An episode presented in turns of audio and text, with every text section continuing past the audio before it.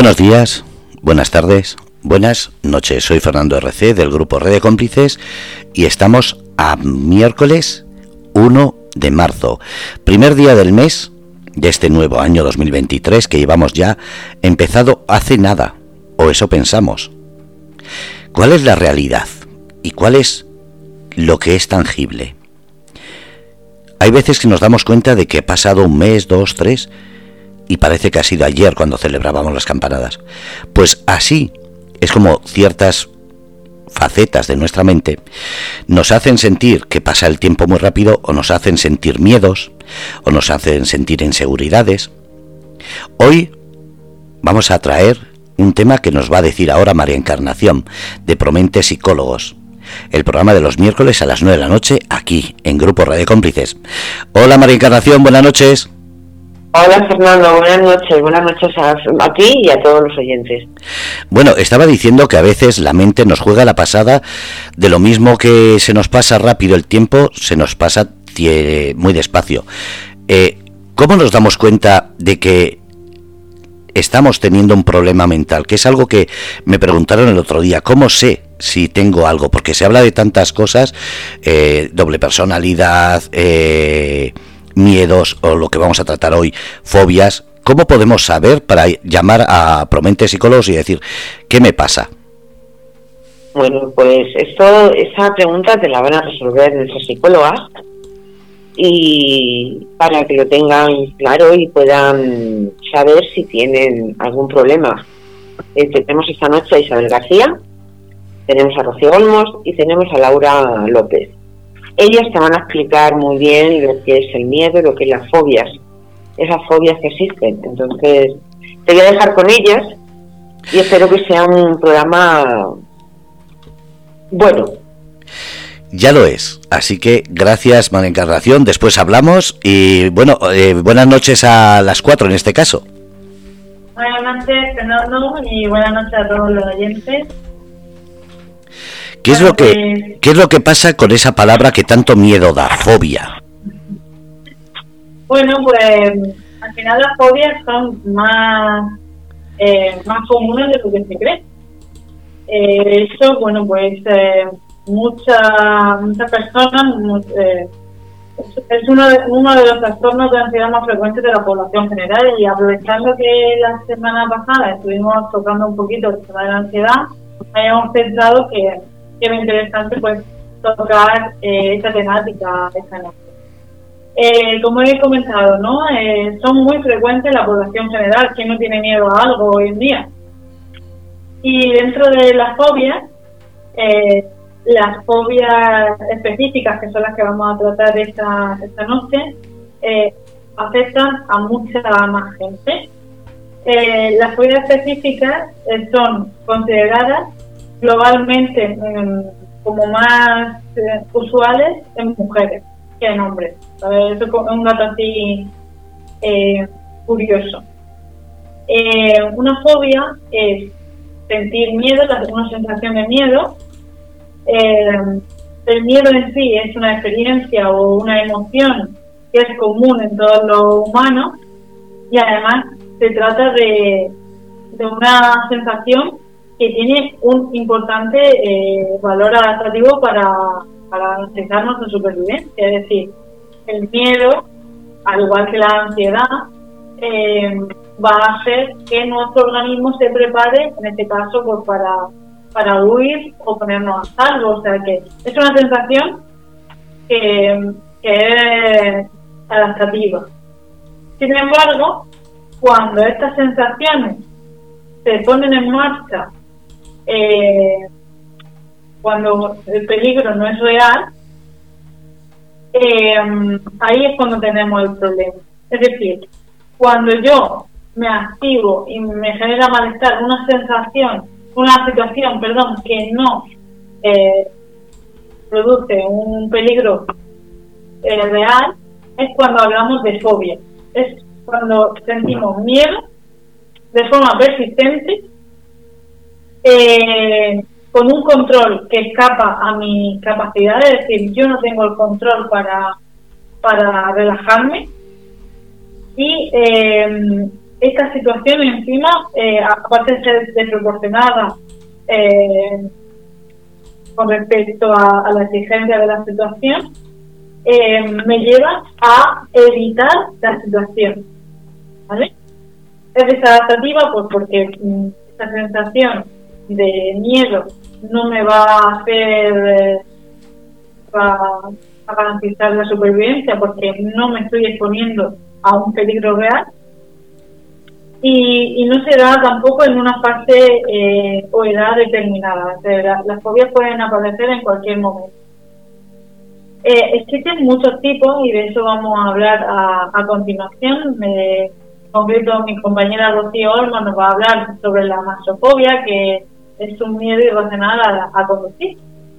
Hablamos de fobia cuando mm, pues evitamos el conducir y evitamos exponernos a cualquier situación que, que dé la bueno, relacionada con, con conducir o, ir en coche, y a cada persona lo va a experimentar de una forma. No todo el mundo va a tener miedo a, al mismo, es decir, dos personas que tengan fobia al coche, a ir en coche, pueden tener miedo o sea, te pueden generar eh, ansiedad cosas diferentes relacionadas con la conducción. Es decir, una persona puede tener miedo a, a conducir con lluvia y solamente que sea eso lo que le genera malestar. conducir eh, con sol no le, no le va a generar malestar. Y otra persona, pues quizás le ponga nervioso ya el simple hecho de arrancar el coche para que veáis que esto puede, puede ser muy distinto según la persona. Habrá que evaluar y ver cuáles son las situaciones en las que esta persona está evitando el, el coger el coche o habrá personas que el simple hecho de ir de copiloto ya da ansiedad, de montar un coche, etc. Y bueno, tenemos varias, varias fobias más que iremos comentando. Si os parece, os dejo con Rocío, que nos va a comentar eh, de forma más exhaustiva en qué consiste la masofobia. Hola, buenas noches. Bueno, como bien ha dicho Isabel, eh, la maxofobia es eh, el miedo, pero el miedo visto desde la fobia específica a conducir, ¿no? Cuando se da esa, esa ansiedad intensa y persistente que desencadena, pues, o sea, que es desencadenada por la presencia o la anticipación de, objetos o, o, el caso del de, coche. Em, esta situación fóbica eh, suele ser evitada, ¿no? Eh, y e interfiere en la rutina en la rutina normal de la persona. cuando hablamos de, de esta fobia, eh, la persona está perdiendo independencia, y se ve afectada porque al final nuestro nuestro vehículo, ¿no? Por, así decirlo, es el que nos lleva y el que nos trae y el que nos da independencia y movilidad y, tranquilidad, ¿no? En el sentido de, de sentirnos móviles en ese sentido. Y mm, bueno, eh, los síntomas provocan un, malestar significativo y serias interferencias, como he dicho, con, con la vida cotidiana. Esta fobia nos puede bloquear totalmente a la hora de conducir y, sentir incluso que es imposible coger el coche. ¿Qué pasa? Que supone una inquietud permanente y desproporcionada a situaciones de tráfico, que se manifiesta antes y sobre todo durante la conducción y generalmente lleva a evitar la acción de conducir no es solo de una desconfianza a la conducción en sí, sino que también puede estar provocada por el miedo al comportamiento de las otras personas que se encuentran conduciendo cerca. Y bueno, vamos a hablar un poquito de los síntomas, porque podemos ver eh, síntomas por, que se manifiestan de forma diferente, ¿no? Se pueden manifestar en tres niveles a nivel cognitivo, que se pueden presentar pensamientos catastróficos en relación con experimentar un accidente o perder el control conduciendo, que se encuentran relacionados con eventos dañinos o con eventos mortales. Esos pensamientos generan en el sujeto altos niveles de ansiedad a la hora de enfrentarse a la situación de, conducir e incluso eh, puede existir la presencia de pesadillas en el sueño previas o posteriores a lo que es la conducción se habla de que, eh, que estos pensamientos irracionales pueden llegar a derivar en ataques de pánico a la hora de, presentarse a la, a la situación, ¿no? O sea, ¿cuánto de peligroso puede ser esto para una persona que tiene miedo al coche cuando se le obliga, ¿no?, a, coger el coche, que es que puede llegar a, a, que se produzca un ataque de pánico, ¿no?, en medio de la conducción. Eh, bueno, hemos dicho a nivel eh, cognitivo, ¿no? Después tenemos otros síntomas a nivel conductual, bueno, otros síntomas, otra, otra clasificación de síntomas que eh, se observan conductas de, evitación a conducir o conducir bajo ciertas circunstancias. Esto es muy habitual.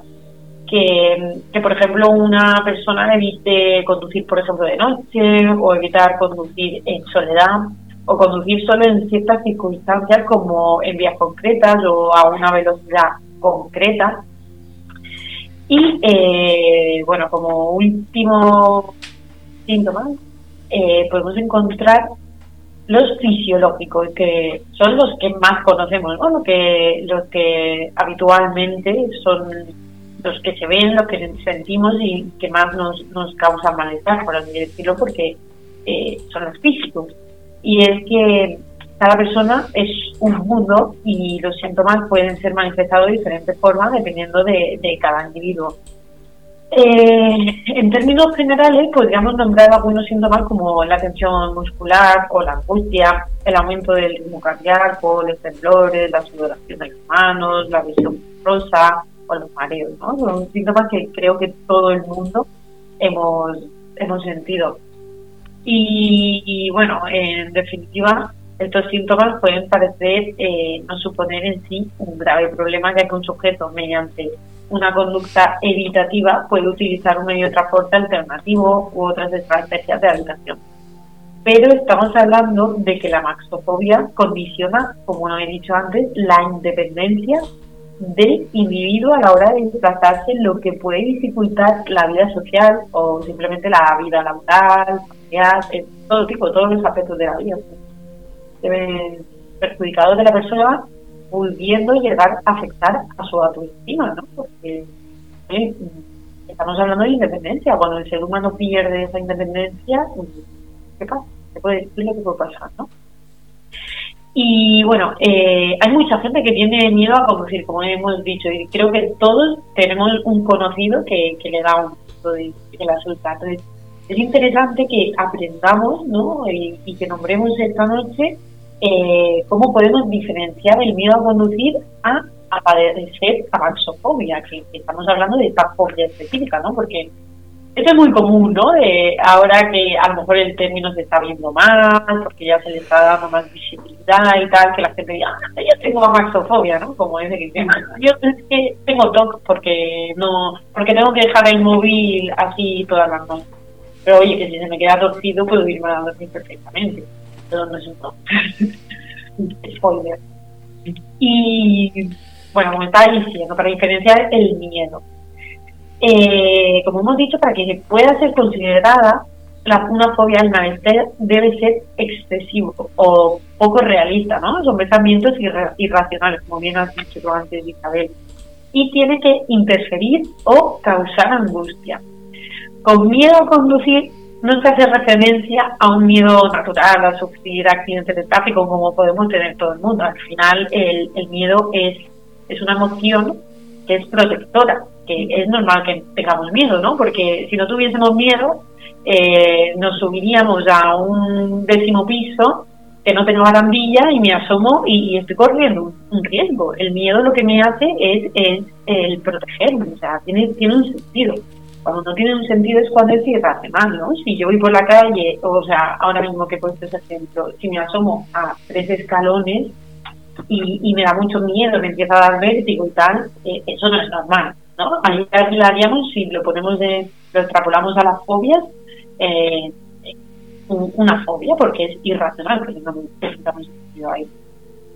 Eh, y, y, eso que mm, el miedo a conducir eh, es mm, la fobia no hace referencia a ese miedo a conducir natural que ya sufrir accidentes de tráfico en circunstancias peligrosas, sino que trata de, un miedo irracional que genera una respuesta emocional que impide conducir con normalidad.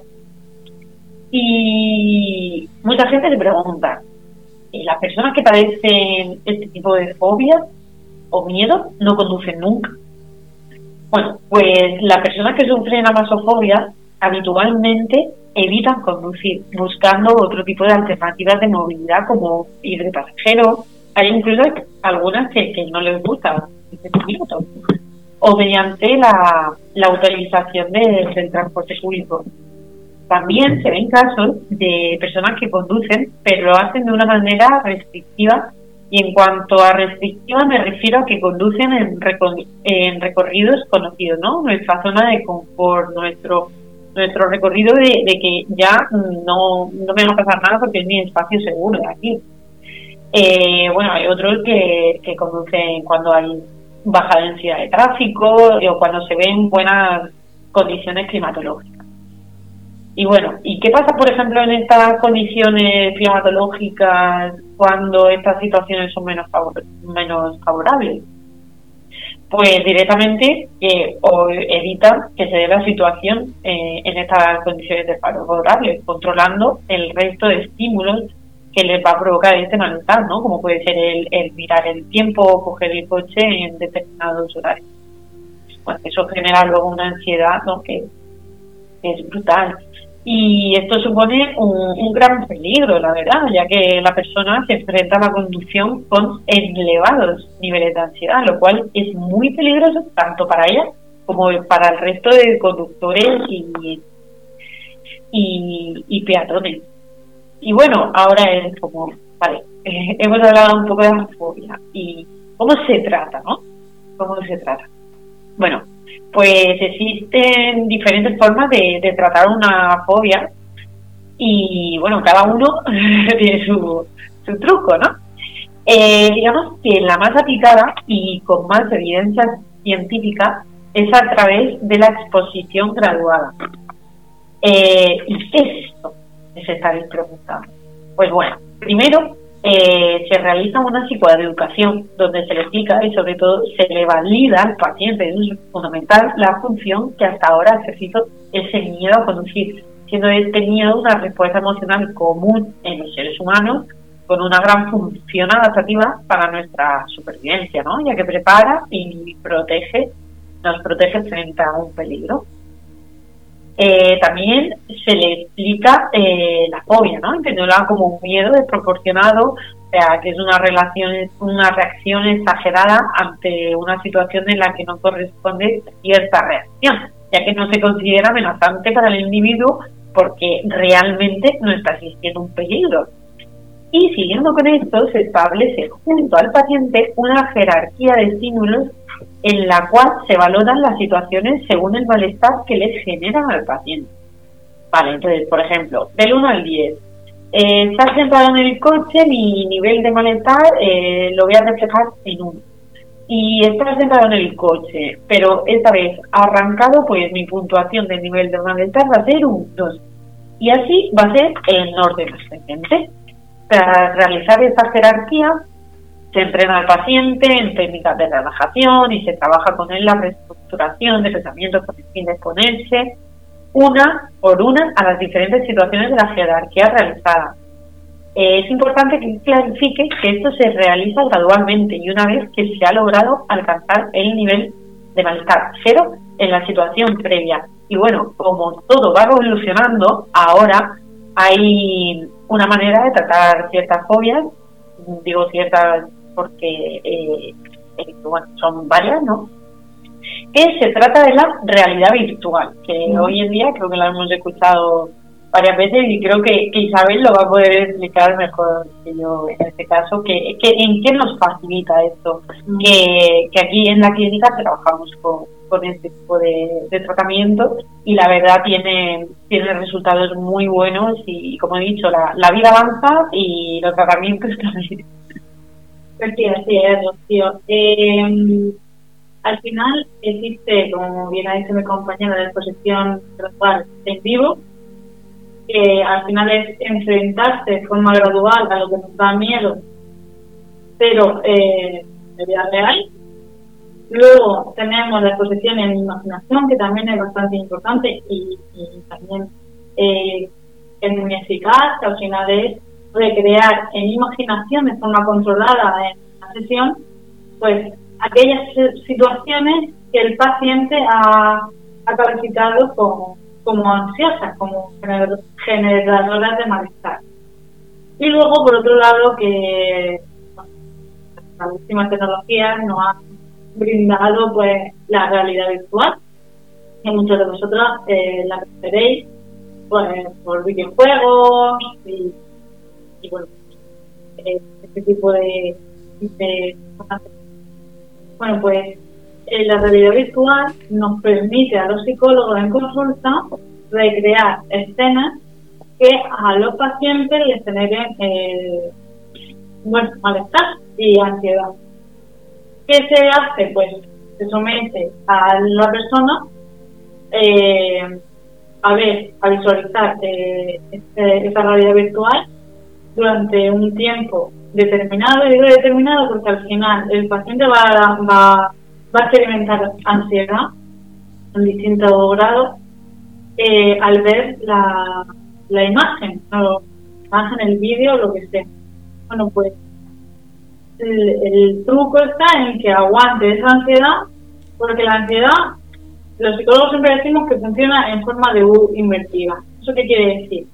Que va a aumentar, pero va a alcanzar un punto máximo en el que ya no va a poder aumentar más. Y automáticamente va, va a descender solo. Entonces, el, conforme se vaya exponiendo y vea que no ocurre nada y en sesión también se vayan trabajando todos los pensamientos desadaptativos que le sufren a la persona, esa situación le va a dejar de generar ese malestar y cada vez le generará menos ansiedad.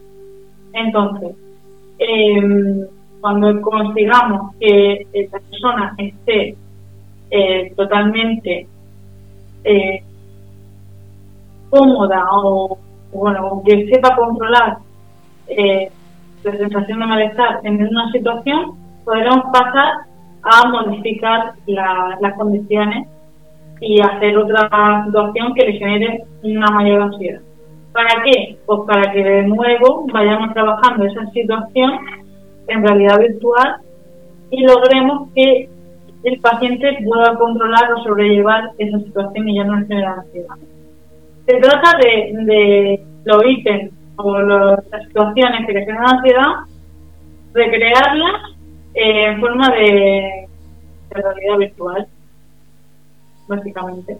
Eso es, y es súper bueno porque se pueden ir cambiando los fondos, ¿no? por ejemplo, en el tema de la conducción se puede poner, pues, lo que hemos dicho de que hay gente que le da miedo solamente el conducir con lluvia, pues se, puede, simular ese escenario. Súper curioso y, más los efectos que, o sea, los, beneficios, ¿no? Que tiene, los, resultados que ven. También hay gente que, que nos dice, pues a mí me da miedo la autovía, pues, le pones una situación conduciendo por autopista en vez de por vía, vía pública. La verdad que contamos con, ese servicio que es buenísimo a la hora de, tratar este, este tipo de, de fobias. Y ya no solo ya no solo el miedo a conducir, sino otro tipo de, fobias, que, por ejemplo el miedo a, a, a ciertos tipos de animales, o por ejemplo de, de eh, la fobia al mar, la talasofobia, ¿no? Este, porque vale, yo me puedo imaginar debajo del agua, pero no es lo mismo el sentir la presión, el verme, jolín, que hay un pescado, ¿sabes? El, simular esto, eh, tampoco podemos nosotros por, por circunstancias, ¿no? Y, con el paciente y meternos en la playa, ¿no? No sería muy ético tampoco, ¿no?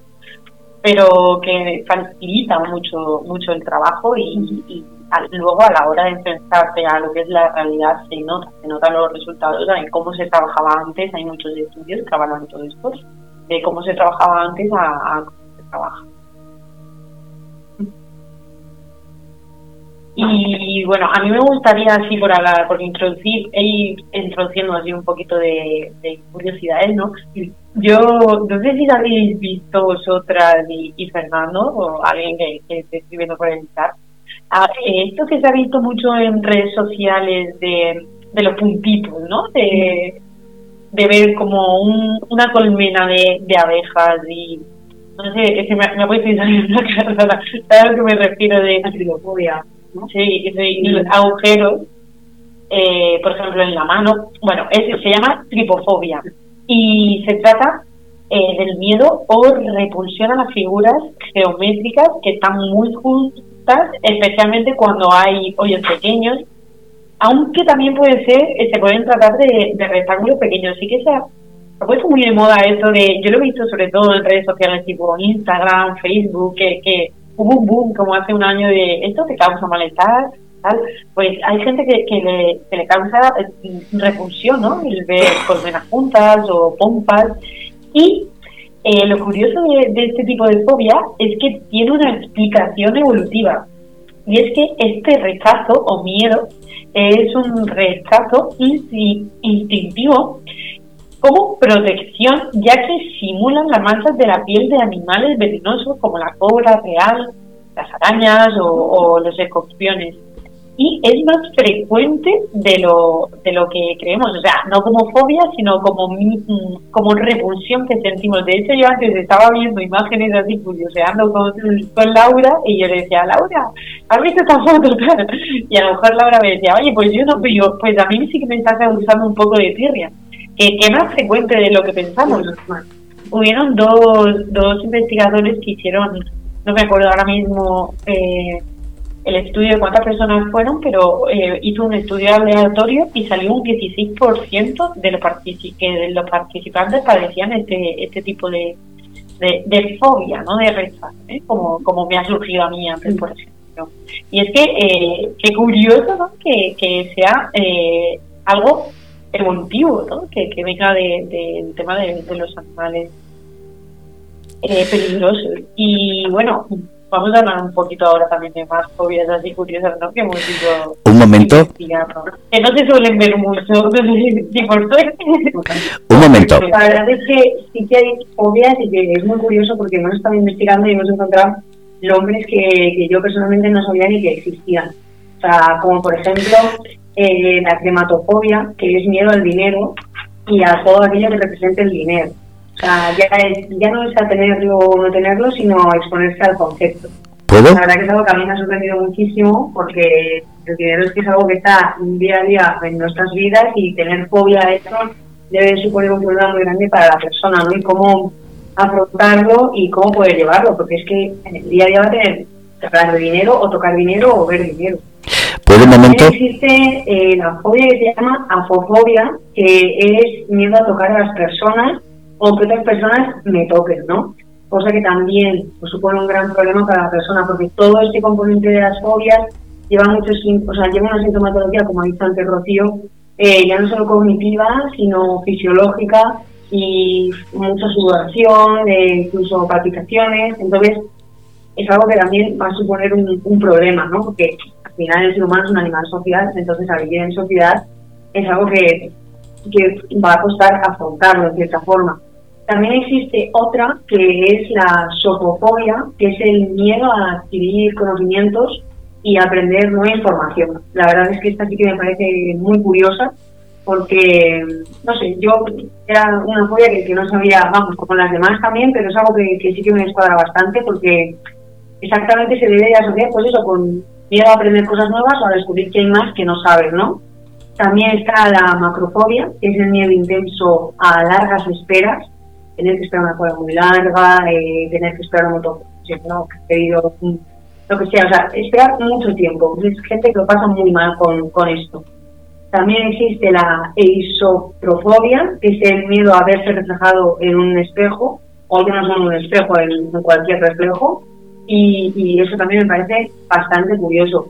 Luego, igual un poco más común, eh, es la somnifobia, y es que una de cada cuatro personas sí que la presenta, y es un pánico intenso a, a dormir. O sea, ya no es el momento de dormir, sino antes de irse a la cama y a las horas antes ya como que empiezan a, sentirse mal, esa sintomatología de la que hablábamos antes, y, y se, sobre todo se puede generar mucho por aprendizaje vicario, que sería pues o mi madre tiene miedo a dormir o tal, los niños lo pueden aprender mucho de ahí, ¿no? De, de haberlo visto a sus figuras paternas o lo que sea, pero sobre todo en pesadillas o terrores nocturnos que tienen miedo a, irse a la cama.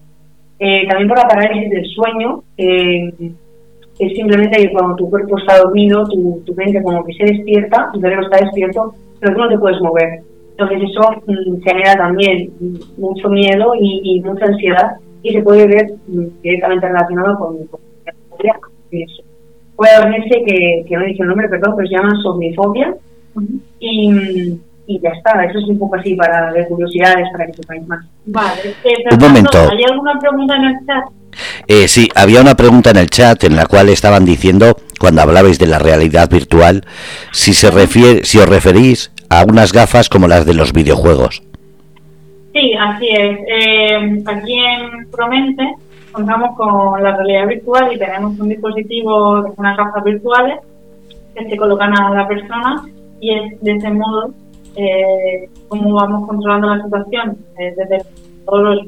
También eh, no solamente se puede poner en la caja, sino que la persona lo puede ver desde su dispositivo móvil. No solamente en, la caja virtual, sino también cualquier dispositivo electrónico se, se puede recrear la situación. ¿Eso sirve también para cualquier fobia, por ejemplo, ahora me ha venido a la cabeza, a los animales? Sí, sí. De hecho, también tenemos escenas de cucarachas, de producción a perros. Y también suele funcionar eh, bastante, eh, cada vez se trabaja más con adicciones.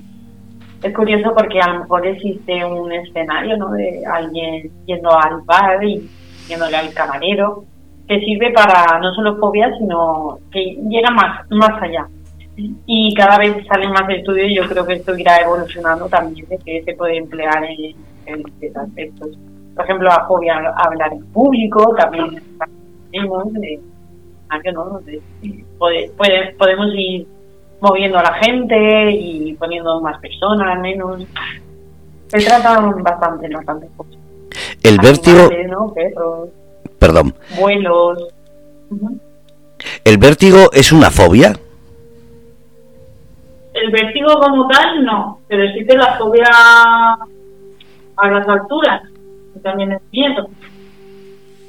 ¿Qué pasa con la fobia? Es importante saber si la persona, o sea, a ver, yo puedo tener miedo a la altura, pero en mi día a día no tener, no tener situaciones que me pongan en ese riesgo. Entonces, yo en este caso no voy a tener la necesidad de, de tratarme en. Pero imagínate una persona que se dedique a limpiar la fachada del edificio, ¿no? Por ejemplo, y que tenga miedo a la altura. Pues en ese caso esa persona sí que tiene que pedir ayuda. ¿Por qué? Pues porque si no, no puede hacer su trabajo. Entonces, va a depender mucho de si en nuestra día a día nos tenemos que enfrentar al estímulo o no. No sé si me explico. Si, por ejemplo, una persona de aquí en España le tiene miedo a los leones, pues eso no se va a considerar en sí una fobia, porque esa persona no se va a enfrentar pero si es una persona que está ahí en medio de, África, de la sabana, pues, pues sí, pues ahí cierto. Que hay que tener en cuenta también el, contexto. Exactamente, eso lo, dice mucho la asistencia. Y, y, bueno, también existe eh, la fobia a la, a la fobia, que es la fobofobia. eh, o sea, miedo a tener miedo. Eso es. ¿Qué, es lo que pasa exactamente? Pues eso que la gente tiene miedo a, a tener miedo y bueno, eh, es miedo como a la ansiedad, ¿no? Que, que en sí misma no es peligrosa, que los síntomas de la ansiedad eh, nos causa malestar, pero no son peligrosos como lo puede ser un síntoma de algún tipo de una enfermedad física mala. Eh, que esto lo que pasa es que se produce, mm, le produce más miedo a la gente mm, como las palpitaciones, ¿no? Eh, el tener palpitaciones, o que me va, arritmia, ¿no? Un infarto y este miedo les produce más ansiedad, lo que nos genera más síntomas y se vuelve un círculo vicioso que se va retroalimentando y cada vez genera más y más y más malestar. Y eh, también esto va con, conductas de autoobservación, de autocontrol y una sensación de, de miedo a la muerte y miedo a perder los papeles, a perder el control y eso. Existe también la fobia a tener fobia. De, eh, en términos no fóbicos, ¿no? Eh, miedo al miedo, podemos hablar, por ejemplo, de, no sé, una persona hipocondriaca, miedo a la muerte, miedo irracional a ponerme malo, que me, me va a dar un ictus, cosas de también eh, comentar que las fobias más usuales que, que, estamos viendo en consultas son el miedo a conducir o a masofobia, que es lo que lo hemos comentado, miedo a insectos o algún animal y miedo a, a las tormentas y al mal tiempo. Eso también es muy común. Y bueno, pues al final, eh, como hemos dicho ¿no? Eh, durante este, este programa, eh, la evitación suele ser la respuesta que estas personas dan a ese miedo, es decir, evitan situaciones que, que vayan a generar eso. Por ejemplo, a una persona le da miedo la lluvia, los truenos, las tormentas, pues cuando llueva y truene, se va a intentar quedar en su casa y no salir, bajo con todas sus fuerzas. ¿Qué hacemos en consulta? Que se enfrenten a esos miedos, que es la terapia de exposición, ya sea en vivo, mediante realidad virtual, como tenemos aquí en Promente, o eh, imaginación. Eso es. Y que estas fobias, eh, bueno, nos causan mal, nos causan, les causan malestar, ¿no?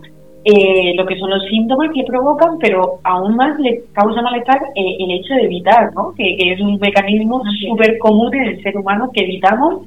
El problema no está ahí, pero me está generando un malestar, ¿no? Esto lo vemos en nuestro día a día, ya no solo con fobias, el hecho de evitar se, se hace bola y, y nos genera malestar en otros formatos y en otros aspectos de nuestra vida. ¿Qué pasa si, si evitamos y no enfrentamos el problema? Que se hace más grande.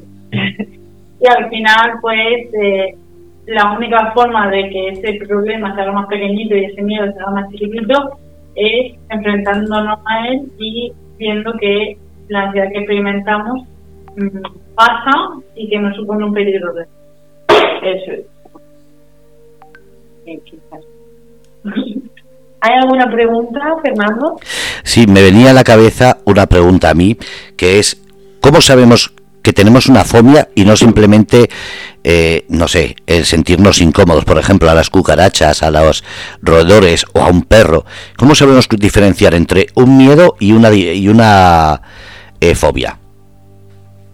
Pues porque el miedo se va a aparecer en una situación específica y no se, no se va a producir siempre que te ponga ese estímulo y eh, también se, va a producir cuando exista un peligro real. No va a ser una, una sensación exagerada. Va a ser, el miedo se activa en un peligro, cuando hay un peligro real, cuando tu vida corre peligro de verdad. Y luego pues se va, por ejemplo, miedo miedo te puede dar un día conduciendo porque haya mucha niebla y no veas o haya mucha lluvia y, y te y no veas la carretera bien. Eso te puede dar miedo y no pasa nada, pero te va a, te va a pasar en esa situación en concreto. La fobia a conducir te va a pasar cada vez que conduzcas un coche o cada vez que vayas a montar en el coche, sin que suponga un riesgo real para tu vida. Y, cuando es irracional, ¿no? Una cosa es que yo vea una cucaracha y diga, ¡Ah! Me ha asustado y me he hecho un metro para el, para el lado. Otra cosa es que yo vea una cucaracha a cinco metros de mí y me tenga que sentar en el sofá todo el día y empiece a, a ventilar y, y, que no me bloquee. Eso es algo irracional con el estímulo semafórico. Oye, que me aparece un león en el salón, pues es normal que tenga esa respuesta. Eh, yo lo compararía con, con una cosa que sea racional y otra que sea irracional. Que a todo el mundo creo que nos da un poco de yuyu la cucaracha. Igual él también tiene su... Voy a investigarlo si tiene su, su explicación evolutiva. Igual en nuestro antepasado había algún bicho venenoso bien parecido a Se dice que las cucarachas se parecen a la gamba de, del mar, pero a nadie le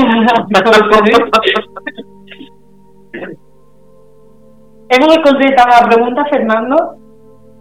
Sí, pero hay otras preguntas en el chat que dice Pepi. ¿Y las personas que tienen miedo a las enfermedades?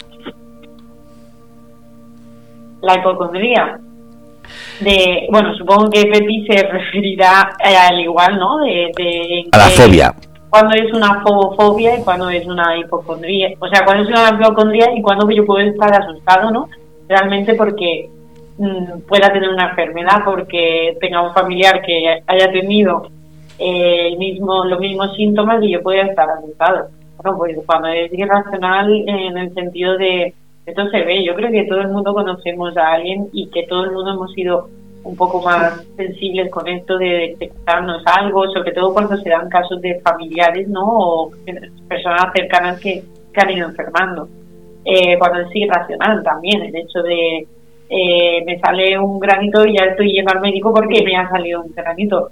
Yo tengo el caso de una conocida que de pequeña la llevó su madre porque eh, veía destellos y veía destellos, o sea, de pequeña estoy hablando ya cuando ya tenía sentido, a lo mejor tenía 14 años o así, que veía destellos y tal. Y bueno, luego era porque cuando miraba al sol tenía destellos como toda persona, ¿no? Y la chica estaba, estaba asustada porque, se iba a quedar ciega. Eso sí haciendo. Hay otra pregunta de Ana que dice, ¿cuánto debe durar el proceso de perder el miedo a conducir con la realidad virtual? Eso va a depender de la persona y de, en las sesiones de evaluación la cantidad de situaciones que le generen miedo, porque a todas ellas se va a tener que ir enfrentando poco a poco. Y también va a depender de, la capacidad de, la persona de habituarse a esas situaciones y que no le generen más. A mí nunca me gusta hablar de tiempo en lo que psicología se refiere porque cada persona es un mundo y cada persona está dentro de un contexto y tiene sus circunstancias diferentes, como por ejemplo cuando hablábamos de duelo, eh, cada persona mm, no lo podemos comparar con. Va a evolucionar a su ritmo. Es un, mundo distinto. Eh, sí, que hay a lo mejor, eh, o sea, hay a lo mejor tiempos estimados, pero no puedo sacar dos meses más, dos meses menos. Eh, Mira, hay una pregunta que, que me sale, porque Ana dice, eso deberían ponerlo en las autoescuelas. Pero claro, en las autoescuelas te pueden enseñar a conducir virtualmente, pero no a quitar miedos, ¿verdad? Porque eso es un tema psicológico y lo otro sería simplemente unas dudas que tenga una persona a la hora de conducir un volante, o coger un volante, mejor dicho. Bueno, no sé, las escuelas eh, se puede mm, proponer ese servicio para las personas que realmente pues quieran aprender a conducir y evite eh, el hacerlo, esa fobia. Pero bueno, al final las autoescuelas tienen la finalidad de enseñar a conducir Sí, pero no, no tienen ni, ni la enseñanza ni tienen la forma de quitar una fobia. Para eso estáis los psicólogos, no un profesor de autoescuela. O sea, las autoescuelas se dedican a educar, ¿no? A aprender a, conducir. Si tuviesen que tratar de todo, ya, ya sería el servicio más complejo. tendrían que dar unas clases, eh, una, una, como se dice, un curso de, de psicología rápida. Sí, no, y aparte que muchas veces la fobia todavía igual cuando estás sacando el carnet de conducir no la tienes hasta que ya en carretera con experiencia te pasa algo y se te puede generar ahí, ¿no? En ya con la experiencia y tal, no, no previamente. A veces tú puedes empezar tan normal y de repente en un suceso traumático o lo que sea, se te puede generar ahí perfectamente una fobia porque intentas evitar el conducir o evitar ir por esta carretera o viajes de no más de tantas horas o cuando estaba viviendo me pasó tal.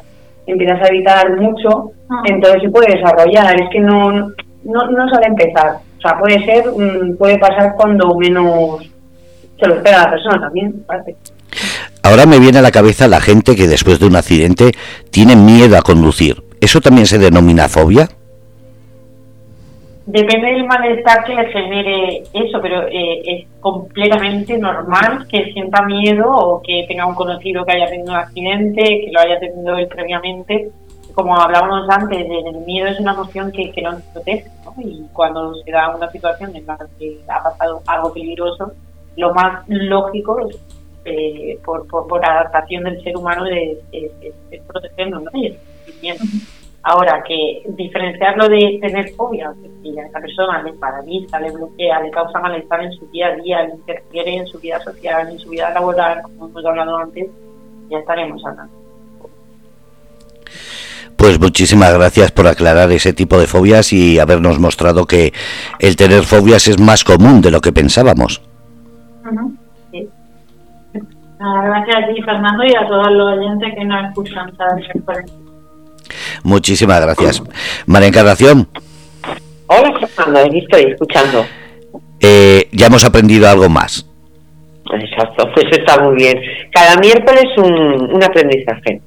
Eh, dinos cómo pueden ponerse en contacto contigo y con el gabinete para que así, no solamente de estas fobias, sino de cualquier otro tema, puedan hablar con vosotros. Pues mira, eh, pueden pueden estar pueden venir a Murcia, bueno, estamos en Murcia, en Paseo Misionero Luis Fuentes Servé, número 13, segundo C, eh, y se puede poner en contacto también con nosotros en el teléfono 868-243537 y también tenemos nuestra página web, promente.es. En cualquiera de los tres pueden, pueden contactar con nosotros. Pues lo dicho, muchísimas gracias por todos los miércoles acercar la psicología a un lenguaje coloquial y sobre todo cercano. Pues buenas noches a todos y gracias por escucharnos. Un abrazo. gracias, Fernando. Gracias a vosotras. Un abrazo a las cuatro. Gracias, Fernando. Gracias, buenas noches. Bueno, pues habéis escuchado Promente Psicólogos. Como habéis escuchado también la página web es promente.es. Ahí tenéis todos los datos que no habéis dado tiempo a apuntar, pues lo tenéis ahí. Ya sabéis, miércoles, 9 de la noche, aquí, en Grupo Radio Cómplices. Gracias y os esperamos el miércoles que viene. Gracias a los que habéis participado y sobre todo gracias por las preguntas que siempre ayudan a llevar adelante un programa así. Un abrazo a todos, feliz y buena noche.